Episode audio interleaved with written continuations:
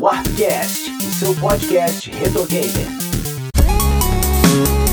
Sejam todos bem-vindos ao Warpcast. Eu sou o JP Moraes, estou aqui com o Sidney Rodrigues Qual é, beleza? e também com meu amigo Rafael Grove, lá do All Vikings. Opa, beleza? Rafa, prazer enorme receber você aqui nesse humilde podcast. O papo de hoje vai ser em comemoração ao lançamento do sucessor espiritual do Wonder Boy, o Monster Boy, que tem toda a pegada do jogo que a gente escolheu pra hoje, com direito a transformações e tudo mais. Mas antes, nossos recadinhos. Todo o conteúdo da Warp Zone está concentrado lá em warpzone.me. Tanto Twitter quanto Instagram e Facebook são barra warpzone.me. É muito importante que você siga em todas as redes sociais para ficar por dentro de todas as novidades. E outra coisa muito importante é vocês avaliarem a gente lá no iTunes pra gente começar a crescer lá na busca. Busquem lá por Warpcast, por Geekzone e avaliem a gente lá no iTunes, hein? é muito importante. E agora existe mais uma forma de interagir com a Warp Zone. Temos um grupo lá no Telegram que você acessa através de t.me barra warpzoneme. E já tem uma galera lá e o bate-papo tá muito maneiro. Então bora falar de Turma da Mônica em O Resgate.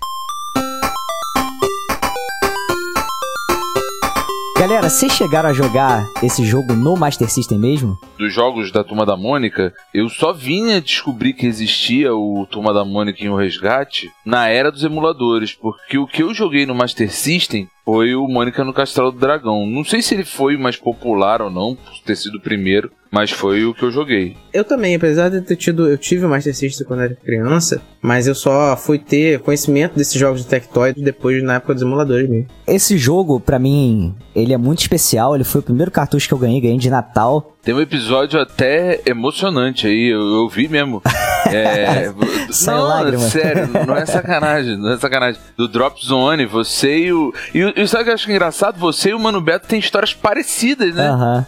Do- sobre o jogo e tal. Sim, eu participei lá do Drop Zone número 8, que foi o especial Turma da Mônica e o Resgate. Eu contei um pouco mais dessa história, né, da, da experiência de ter recebido e tal, a, a infância, né, quando a gente ganha um cartucho, que é uma coisa maravilhosa. Mas, cara, é, é muito legal porque você ter contato ali com os quadrinhos, né, conhecer bem os personagens, depois jogar, é uma experiência muito bacana, né? E o manual de instruções também vinha com uma história em quadrinho desenhada pelo Maurício de Souza pra te introduzir aquela historinha. Então, cara, era uma imersão muito legal. E eu, desgraçado como sou, né, sempre conto essa história aqui, colori meu manual de instruções todo, pintei a camisa, boquinha do- dos personagens da história. Cara, tá aqui, uma Mas tá bem maravilha. pintado. Não, tá horrível, cara, tá horrível. Por quê? Eu devia ter cara? algum problema, a- a- o lápis de cor passando da linha, sei lá, cara. Eu me daria um tapa se eu me encontrasse criança. Você customizou uh, uh, os uniformes? Cara, A Mônica você quis botar de verde pra ficar diferentão. Não, não. Pelo menos eu respeitei a cor original. Vamos falar um pouquinho, uma passagem rápida aí sobre a história dessa franquia, né? Que a gente precisa começar falando de Wonder Boy. Wonder Boy, o primeiro jogo dessa franquia, foi lançado lá em 1986, né? Ele teve versões pra fliperama e também foi um dos primeiros jogos lançados aí pro Master System, né? E era aquele joguinho do garoto da ilha, né, que ia pegando os upgrades, skate, pra poder salvar a namorada dele, né? Esse era um cartucho bem famoso na época. É interessante também esse primeiro jogo que ele é produzido, desenvolvido pela Weston, né? Mas ele também recebeu uma versão pela Hudson Soft, né? E aí começou a caminhar por outros caminhos, né? Que foi o Adventure Island, né? Que ficou famoso aí no Nintendinho e tal. Depois teve o Super também saindo pro Super Nintendo. Mas aí já é uma outra história. Cara, se você abrir, cara, tem até jogo chinês, cara, que derivou desse, desse negócio. Loucura, né? Sabe o Wonder Boy que eu lembro? O único que eu joguei no Master mesmo? Não sei se é desse. Ele tem um nome só de Wonder Boy. Isso, é esse mesmo, cara. Esse é o primeiraço. Que era um garotinho lourinho, que ele usava um negócio tipo Adão e Eva. E É ele... isso aí, cara, folhinha. Não era uma paradinha disso? uma folhinha, eu achava muito bizarro. Porque era um, um moleque meio gordinho, meio Olha aí, Tarzan. gordofobia. É, Eu não sou gordo, o gordo pode falar de gordo, então não tem problema. O, o, o que acontece? O moleque meio gordinho, pô, vestido só com uma tanguinha de folha, Aham. lutando contra abelha, sapo, pula de pedra, e do nada, não sei se vocês lembram, mas tem uma fase que ele pega um skate. Sim, sim, tinha vários upgrades que ele fazia, pegar martelinho. Quando eu joguei o, o Castelo do Dragão, eu, fiquei- eu não sabia, né? Não tinha a menor ideia que Uhum. era o mesmo personagem e tudo mais. E aí eu fiquei com aquilo na cabeça depois, quando eu descobri, depois do emulador, internet, blá, blá, eu falei, caraca, o que, tem a ver aquele molequinho lá, lourinho, meio coisa, maluco de RPG que depois virou a Mônica? É muita loucura, né? Até porque, assim, o primeiro Wonderboy ele saiu oficialmente aqui pela Tectoy, inclusive com esse nome, né? Mas ele foi o único Wonderboy que saiu oficialmente no Brasil, porque todos os outros depois ou mudaram de nome ainda tem um que nem chegou a sair, né? O segundo é o Wonderboy em Monsterland, ele é de 87, também dos fliperamas, tem a versão muito legal nos flippers, eu já joguei por emulador, né? Que no Brasil ele saiu como Mônica no Castelo do Dragão no ano de 1991, nessa empreitada nova da Tectoy, né? De fazer uma home hack, um mod do jogo original para poder lançar aqui como Turma da Mônica, um personagem super popular. Que inclusive, eu tenho que agradecer aqui ao vivo ao Rafael que me deu a oportunidade de falar com Alexandre Pagano lá no Vikings, né? Que foi o cara que fez essa adaptação, né? Verdade, foi, um- foi uma honra pra nós não só recebê-lo, como também receber o JP, que foi convidado aí pra poder acrescentar o cast com todo o conhecimento aí. Mas foi um cast incrível. Quem tiver a oportunidade de acabar de ouvir, eu não sei se vai ter saído no Vikings, mas aí você já assina lá o, o feed do Vikings pra esperar, porque, cara, vai ser um, um baita episódio, assim, pra entrar pra história dos podcasts de videogame do Brasil, cara. Muito bom mesmo. E, cara, foi muito popular esse jogo, né? O Rafa, tu teve esse jogo em cartucho mesmo, não foi? Quando eu vi na locadora, eu falei, pô, cartucho da Turma da Mônica. Porque a gente tava acostumado com guerreiros, né? Você vê as, as capas dos jogos do Master System. Um- não era um personagem que você tinha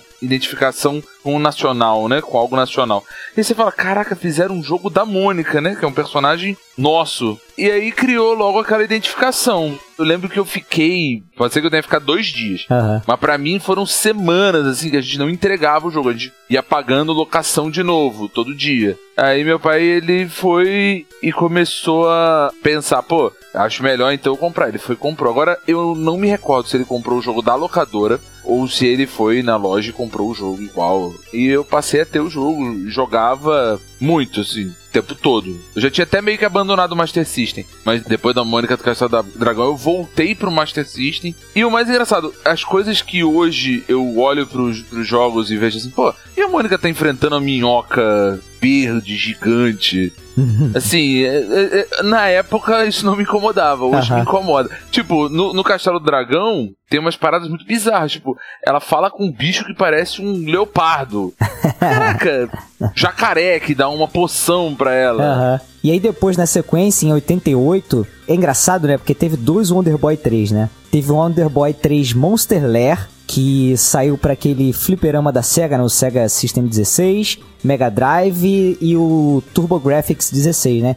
Que é um joguinho de side-scrolling e tal, ainda tem alguns elementos. Ele faz meio que uma mistura do Monster Land, né? Que é o Castelo do Dragão, com o primeirão lá, né? Pela questão da fase ter a sua rolagem é, automática, né? Ter aquela, aquele senso de que você não pode ficar parado, né? E vai sempre pra frente. E aí, em 89, saiu o jogo chamado Wonder Boy 3 The Dragon's Trap, que é esse jogo que a gente vai focar hoje, né? Que é de 89 e foi adaptado pra Turma da Mônica em O Resgate pela Tectoy em 1993 aqui no Brasil. Depois ainda teve mais um jogo que foi o Wonder Boy em Monster Road, que virou Mônica na Terra dos Monstros, aqui em 94 pela Tectoy também. E fechou aí o, com o último jogo no Mega Drive sendo Monster World 4 em 1994, né? Mas vamos falar um pouquinho desse Turma da Mônica e o Resgate, essa maravilha. A história do jogo é muito legal, porque ela é uma continuação direta do jogo anterior da Mônica. Eu não sei se o, o Rafa, tu chegou a zerar o, o Castelo do Dragão ou não? Não, de tanta falta de habilidade, nem emulador eu consegui, cara. Porque assim, o jogo realmente é difícil. Sim, sim. Quando eu joguei no emulador o segundo, eu fiquei na cabeça, pô, deve ser uma continuação. Porque eles falam, né? A Mônica, logo no início, né? A Sim, sim. Mônica, é, não sei o que, no Castelo do Dragão. Eu falei, pô, então é uma continuação do jogo. Mas não consegui, cara. Ela não enfrenta o Capitão Feio no final do jogo. Ela enfrenta o dragão que é chamado de Gospe Fogo, né? O dragão Mecha. E é interessante que, tipo assim, você entra numa parte ali, uma dungeon, nesse primeiro jogo da Mônica, e enfrenta esse dragão no final. E aí, quando você começa o resgate, você começa ne- nessa mesma dungeon pra derrotar esse mesmo dragão. Na história da Mônica é sequestrada, e aí os amigos dela é que vêm pra fazer esse resgate, né? Inclusive é essa história do Manual de Instruções. Aí eu ia te fazer a pergunta. No- eu nunca joguei o original, tá? Isso acontece ou você joga o tempo todo com o mesmo personagem no jogo original? Então, Só o brasileiro é que faz essa mudança pra jogar com o Chico Bento? Não, não. O que acontece é o seguinte: no original, é The Dragon's Trap, né? Seria o que? A armadilha do dragão, né? Algo do tipo. O dragão lança uma maldição no personagem. Que faz com que ele se transforme num dragãozinho lá, né? Num lagarto que cospe fogo. Então o jogo é você alternando várias transformações que são os que os vilões dragões vão te transformando pra conseguir retornar à tua forma humana original. Esse que é o plot da parada, entendeu? Então cada personagem desses foi adaptado pra um personagem da Turma da Mônica. Caraca, isso foi uma cagada pra Tectoy, né, cara? Porque assim, era tudo que eles precisavam pra Exato, inserir cara. os outros personagens, cara. Exato. Porque, por exemplo, a habilidade lá do Lizard Man, que é o dragãozinho que cospe fogo, e ele foi substituído pelo Chico Bento com o Bacamarte lá dele, né? Que aí dá um sim, tiro. Sim. Tinha um cospe fogo dele também. cara. Sim, sim. E aí, os outros personagens eram o Mouseman, que tinha o poder de grudar na parede e tal. E aí foi transformado no Bidu, na versão brasileira. Isso eu achei O que não faz- zoado. Porque não faz o menor sentido, é isso que eu ia falar. Faz sentido quando você transforma a pedra xadrez em pedra do Bidu. Porque sim, esse é o nome, então ele gruda na, na pedra do Bidu. Caralho, tu já viu algum cachorro? algum cachorro ah, que anda na parede, cara? você já teve algum cachorro? Já. Qual era o nome dele? Cachorro. Você já encontrou alguma pedra chamada Pedra do Cachorro? Por isso que eu não grudava. Olha, o dia que um dos meus cachorros aqui, das minhas cadelas, subirem pelas paredes, eu saio. Eu falo, vocês venceram e vou embora.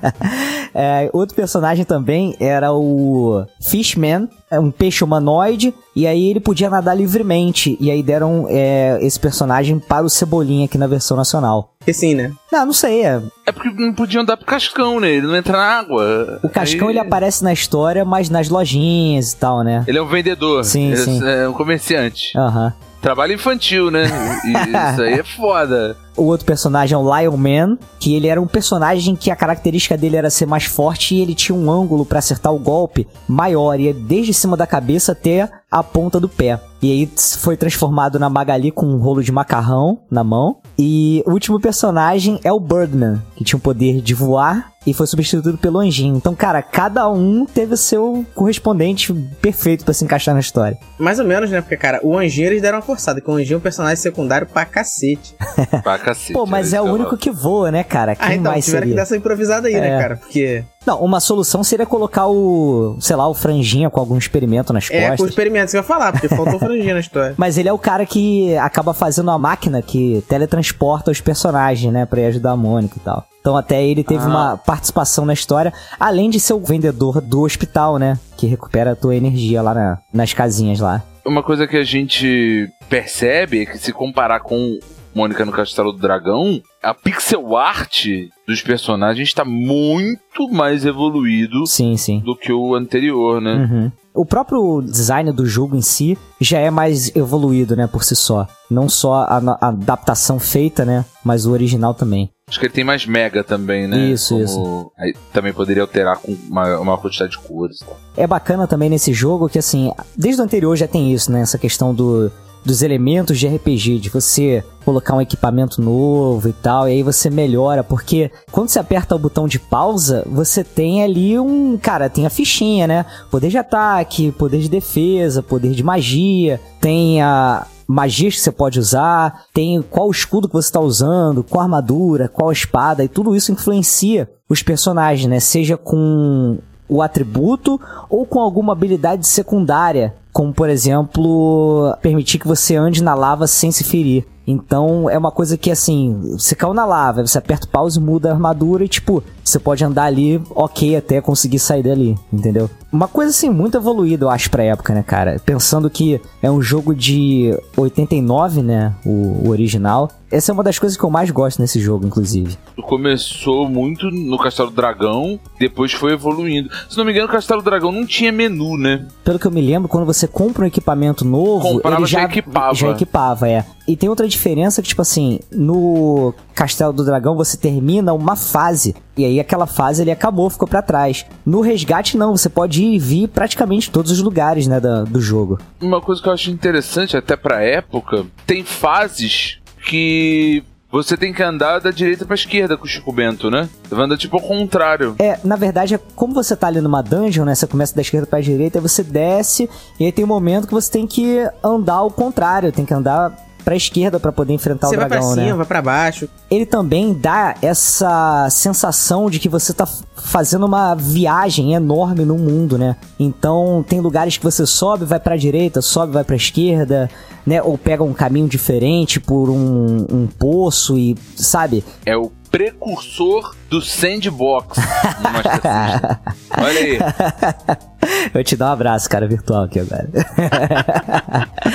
Não, mas é sério, cara. Essa sensação de liberdade, você poder ir e vir, explorar outros lugares, porque tem muito disso. De você passar por um lugar e, tipo, você não pode fazer nada ali. Ah, mas depois você volta com certa habilidade, você pode quebrar um bloco que, cara, ali tem uma sala secreta, tem alguma coisa que você não teria é, acessado antes, entendeu? Então vale muito por isso também. Um ponto que eu lembrei agora, eu não cheguei a jogar esse jogo no Master, né? Mas no emulador eu lembro que você tem que entrar no menu com Start. Sim, E o Start, eu acredito que seja o pause no. no- exato, exato. que- e, o, e o controle do Master System, até onde eu lembro, não tinha, né? Não Era tinha. dois botões e os direcionais. Então, pra você trocar a arma, você devia ter que ir lá no videogame, né? E pum, Aham. apertar o botão. Eu não ia porque o meu era o Master System Super Compact, aquele que era o console na mão, sabe? Ih, que maneiro, cara.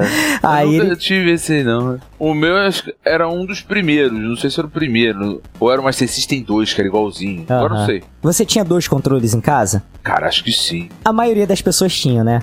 Então, pensando nisso, os desenvolvedores fizeram o quê? Se você conectasse o segundo controle, você podia deixar ele ali no teu ladinho. Quando você queria apertar o pause, você apertava qualquer direcional do segundo controle e ele pausava o jogo. Então, isso facilitava uma troca de poder ou de armadura numa situação ali necessária de combate e tal, entendeu? Ó, não sabia, viu? é um não tinha quebra-galho. motivo pra não ficar. É, pra- de repente não, não precisaria ficar gordo, né? É, porque é uma- era uma limitação do console, né? Esse negócio de ter que levantar pra apertar o, o botão de pausa. Se eu tiver que levantar pra ligar o PS4 hoje, eu nunca mais vou jogar ele. É muito legal também no final desse jogo, né? Que a gente enfrenta finalmente o, o Capitão Feio, um sprite muito legal. Passando ali por uma dungeon que você meio que precisa usar todos os personagens que você conseguiu até ali, né? Porque tem alguns trechinhos que dependem da habilidade específica pra poder salvar lá a Mônica, resgatar, né? E ver aquele finalzinho bonitinho lá da Terra dos Monstros de noite, passar o, o nome do, de todos os vilões do jogo, né? Ah lá, Super Mario Bros. Uma das coisas que eu acho mais legais é a diferenciação das locações, sabe? Em um momento você tá caminhando para num deserto e chega até uma pirâmide, no outro você tá numa área vulcânica, em outro momento você chega até um castelo japonês, num navio naufragado. Então assim, uma variedade muito grande. Dá essa sensação mesmo que você tá fazendo uma jornada por um mundo, né? Enorme. Galera, esse jogo aí, o The Dragon's Trap, ele recebeu uma versão para Game Gear em 92, recebeu também uma versão para o PC Engine chamada Dragon's Curse, publicado pela Hudson Soft, né? Por que não? E aí sim, praticamente o mesmo jogo, né? Muda só o sprite dos personagens e, e vambora, né? Em 2017 aconteceu uma coisa muito especial, que foi o lançamento de Wonder Boy The Dragon's Trap, um remake feito pela Lizard Cube, essa mesma empresa que tá trabalhando no Streets of Rage 4. E aí, cara, um remake perfeito, com os gráficos assim parecendo desenho animado em alta definição, gráficos desenhados mesmo, né? Não é nem pixel art, assim, de tão bacana que foi. E saiu pra que plataformas? Cara, esse- são pra Cara, são quase pra tudo. tudo, Play torradeira, 4, cara. Switch, Xbox One, Windows, Linux e macOS. Eu tô jogando ele no Switch, né? Esse remake. Ele é muito bonito, cara. Ele é lindo. Muito bem feito. O peixezinho, o Fishman lá, cara, é um personagem mais bonito que eu já vi no videogame. O legal dele também, Sidão, é que ele tem a opção de mudar o gráfico e a música apertando um botão só, né, cara? Em qualquer momento do jogo. É, você passa pro, pro modo que ele fica igualzinho a versão de, do Master. Master System de 8 novo. É. bits, né? Aham. Caramba, que maneiro. É muito legal, muito legal. E essa versão ela recebeu um mod feito pela TDM, que transforma tanto o jogo quanto as cutscenes do jogo todas pro Turma da Mônica. É uma galera aqui do Brasil e fez um trabalho, cara, muito bacana. Deveria ter é, recebido um lançamento oficial, cara. E é maneiro também que essa versão ela tem uns desafios extras. Elas têm uns lugares ali que são inéditos pra você pegar umas pedras mágicas. E tem também o modo difícil, que ela tem uma ampulhetazinha que toda vez que vira, você perde uma parte do HP, então você tem que correr o, o tempo todo no jogo, né? Além de aparecer alguns monstros amarelos, né? Porque tem esse negócio de dificuldade. Monstro vermelho, fraco, verde médio e azul forte. Aí nesse caso tem o amarelo, que é mais forte ainda. Tá muito bacana. Mas eles, acho que até pra não ter problema, não sei, de direito autoral, mas eles deram um traço meio de anime, né? Um pouco. É, não tá o traço exato Não do tá Maurício de Souza, do não. É. Maurício. Ficou bem bonito, mas você vê que é algo um pouco diferente, né? Não sei se de- realmente temendo um processo e tal. Eu até eu não entendi nada, que eu falei assim, peraí, que jogo é esse que não passou por mim? Aí eu vi que, pô, tinha um remake, eu sabia do remake. Aí eu falei, pô, então um mod do remake. Eu falei, pô, onde, olha onde chegamos, hein? Mas tá muito bacana. É muito bom, vale muito a pena essa versão aí. Você jogou o mod, cara? Joguei, cara, joguei mod. Eu tenho ele original da Steam, né? E aí foi só baixar realmente o mod e botar pra rolar. Esse remake, ele, ela precisou reimaginar várias coisas, né? Porque se você lem- lembra do jogo original, é tudo meio quadradão, né, cara? É, é tudo tijolinho, não tem muito cenário de fundo. E são, tipo assim, por exemplo, na, quando você tá andando lá no, no, no castelo, aquele que você vai subindo, Sim. quando você tá com. É, é um moinho, né? É, um moinho, moinho, isso. Não tem nada, não tem, não tem horizonte, não tem fundo. É só um fundo verde. Só tem um céu verde. Não tem nem nuvem. Entendeu? Então, assim, todas essas coisas, elas precisaram ser acrescentadas. Aí, algumas coisas eles foram tendo que melhorar também pra adaptar, né, pra, pra o que é hoje. Principalmente a sala da enfermeira, que na- no jogo original ele é só um. É um menu. É só um menu. É. Uhum. A sala da enfermeira e, a- e onde você compra item também, que é só um menu, né? Sim. Pra que imaginar mesmo uma taverna, do cara vendendo coisa e tal. É, eu acho que a principal, assim, que a gente já bate o olho e já percebe é quando a gente entra no.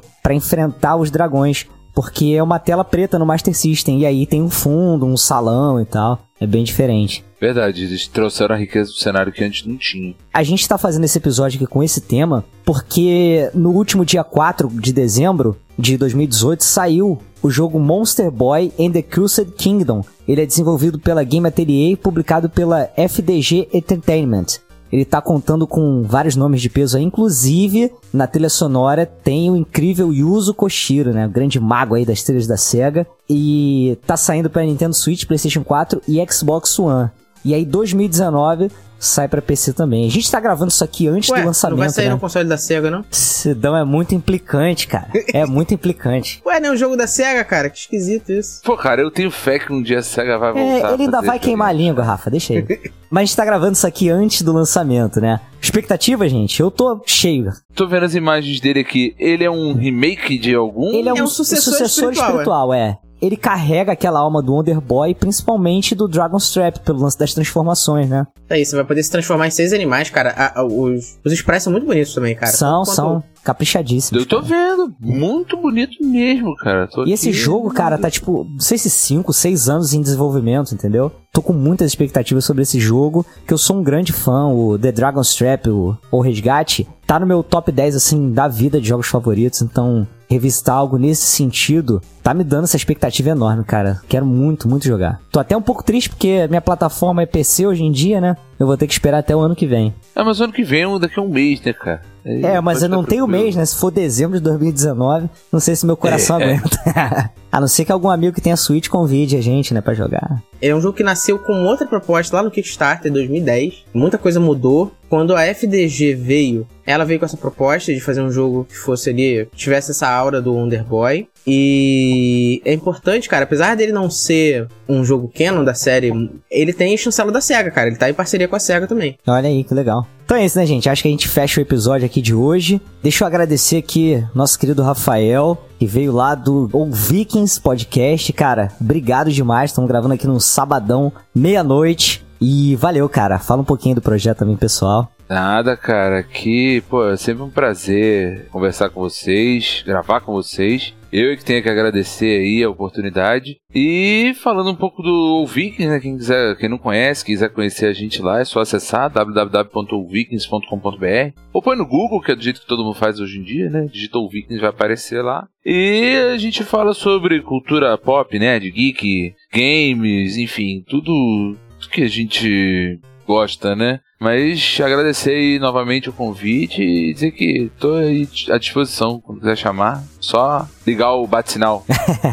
Chamaremos sim, com certeza. Sidão, tem algum recado final? Tô ansioso aí para jogar o Monster Boy. Joguem também. E corra atrás de jogar o Turma da Mônica também, que é bem divertido, cara. Quem não pode jogar até hoje, sim, sim. jogue, que vale muito a pena, cara. É um jogo muito divertido, bem bonito até hoje. Uhum. Ah, e se você quiser matar a saudade de forma oficial, né? Você pode comprar a versão aí do cartucho do Mega Drive, do Mônica na Terra dos Monstros, tá vendo aí no site da Tectoy. O jogo também é excelente. Deixa eu agradecer os amigos que compartilharam o nosso post do episódio anterior nas redes sociais. Adilson CTS e Spider Marmo. Galera, muito obrigado. Bom, então ficamos por aqui. Um abraço, até a próxima e valeu!